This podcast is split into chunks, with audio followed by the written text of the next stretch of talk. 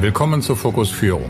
Als Familienunternehmer, Führungskraft und Topmanager erhalten Sie hier Informationen und Werkzeuge, wie Sie mehr Wirkung bei Ihren Mitarbeitern hinterlassen und bessere Ergebnisse erzielen. Mein Name ist Thomas Krings und ich bin Familienunternehmer in fünfter Generation. Als Organisationsberater stehe ich Inhabern und Führungskräften als Coach und Sparringspartner zur Seite. Sie wollen wissen, wie Führung wirksamer sein kann? Dann bleiben Sie dran.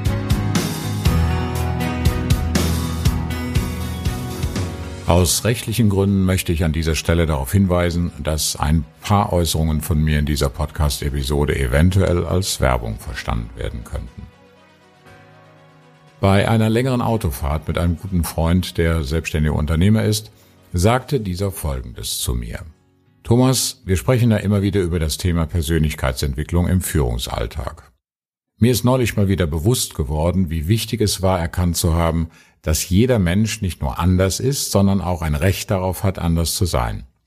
Diese Erkenntnis hat mir in den vergangenen Wochen extrem dabei geholfen, einen drohenden Konflikt erst gar nicht entstehen zu lassen. Wie recht er hat. Dazu möchte ich Ihnen in meiner heutigen Episode gerne mehr erzählen. Jeder Mensch hat die gleichen Motive, Dinge zu tun oder zu lassen, so zu denken oder eben anders. Der amerikanische Psychologe Dr. Stephen Reis hat empirisch ermittelt, dass wir alle Motive der Menschen, Sie können auch Antreiber dazu sagen, in 16 Lebensmotiven zusammenfassen können. Diese Motive sind bei allen Menschen vorhanden. Das besonders Interessante daran ist aber, dass jeder Mensch jedes dieser Motive unterschiedlich stark oder schwach ausgeprägt hat.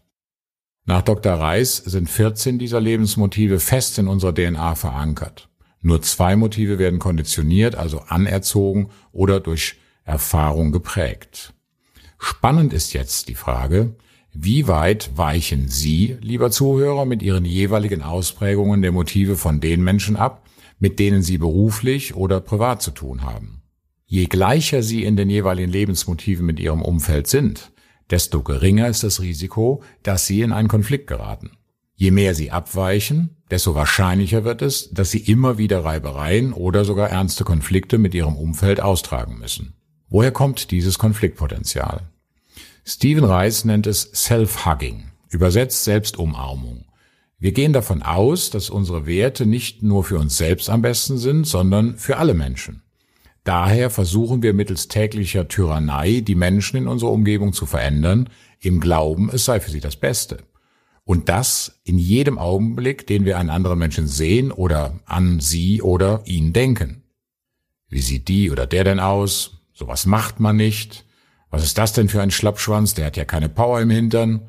Das Tattoo geht aber gar nicht. So ein Angeber. So eine Ökotante. Was für ein arroganter Schnösel. Der könnte mir auch mal dankbar sein. Und so weiter. Solche Gedanken resultieren aus Bewertungen. Wir gleichen in so einem Moment unsere Werte mit dem Verhalten unserer Mitmenschen ab. Wenn diese anders ticken oder sich anders verhalten, wie wir es für richtig halten, wird sofort abgewertet. Daraus resultieren dann wieder entsprechende Handlungen unsererseits. Hier ein paar Beispiele aus der Arbeitswelt. Können Sie nicht mal was schneller arbeiten? Ich erwarte mehr Loyalität von Ihnen. Sie interessieren sich ja überhaupt nicht für Details. Sie mit Ihren ewigen Weltverbesserungsgedanken. Wir müssen ja Geld verdienen und sind keine Sozialverein. Diese ewige Eigenbrötlerei geht nicht. Sie müssen mehr im Team arbeiten. Halten Sie sich gefälligst an die Vorschriften. Sie sind aber auch empfindlich. Können Sie keine Getrick ertragen? Immer wollen Sie das letzte Wort haben. Seien Sie doch flexibel. Und so weiter. Beim Zuhören werden Sie teilweise gedacht haben, das kenne ich auch oder das ist doch so auch richtig. Je nachdem, wie Ihre Lebensmotive in den einzelnen Bereichen ausgeprägt sind, entstehen bei Ihnen beim Zuhören Zustimmung oder Ablehnung. Ein Beispiel. Seien Sie doch flexibel. Nehmen wir mal an, Ihr Lebensmotiv Ordnung ist sehr stark ausgeprägt. Sie streben dann nach Organisation, strukturiertem Vorgehen. Sie legen Wert auf Sicherheit, Stabilität und Ordnung. Details sind Ihnen wichtig und Sie bevorzugen es zu planen. Außerdem tun Sie sich sehr schwer mit Veränderungen. Für sie ist es einfach nervig, wenn in ihrem Tätigkeitsbereich oder auch privat keine Klarheit über Abläufe herrscht oder die Arbeitsplätze ihrer Mitarbeiter nicht aufgeräumt sind oder jeder macht, was er oder sie will und so weiter. Je stärker ihr Lebensmotiv Ordnung ausgeprägt ist, desto störender empfinden sie dessen Fehlen. Wenn Sie jetzt einen Mitarbeiter oder auch beispielsweise einen Lebenspartner haben, bei dem das Lebensmotiv Ordnung schwach ausgeprägt ist, besteht für Sie permanenter Stress beim Umgang mit diesen Menschen. Wenn in Ihrem Unternehmen eventuell sogar kreatives Chaos herrscht, dann können Sie sich jetzt vielleicht vorstellen, warum es Ihnen schlecht geht. Wie tickt denn ein Mensch, dessen Lebensmotiv Ordnung sehr schwach ausgeprägt ist?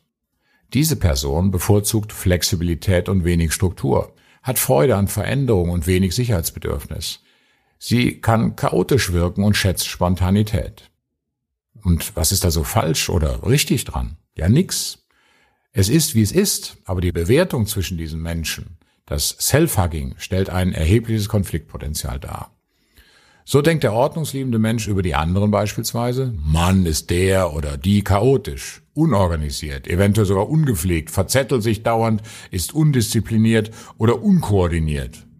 Und der oder die andere denkt über den ordnungsliebenden beispielsweise, boah, beschäftigt sich dauernd mit Nebensächlichkeiten, ist Perfektionist, manchmal sogar richtig rigide, ein echter Kontrollfreak, Mann ist der pingelig. Und beides ist völlig in Ordnung und muss respektiert werden.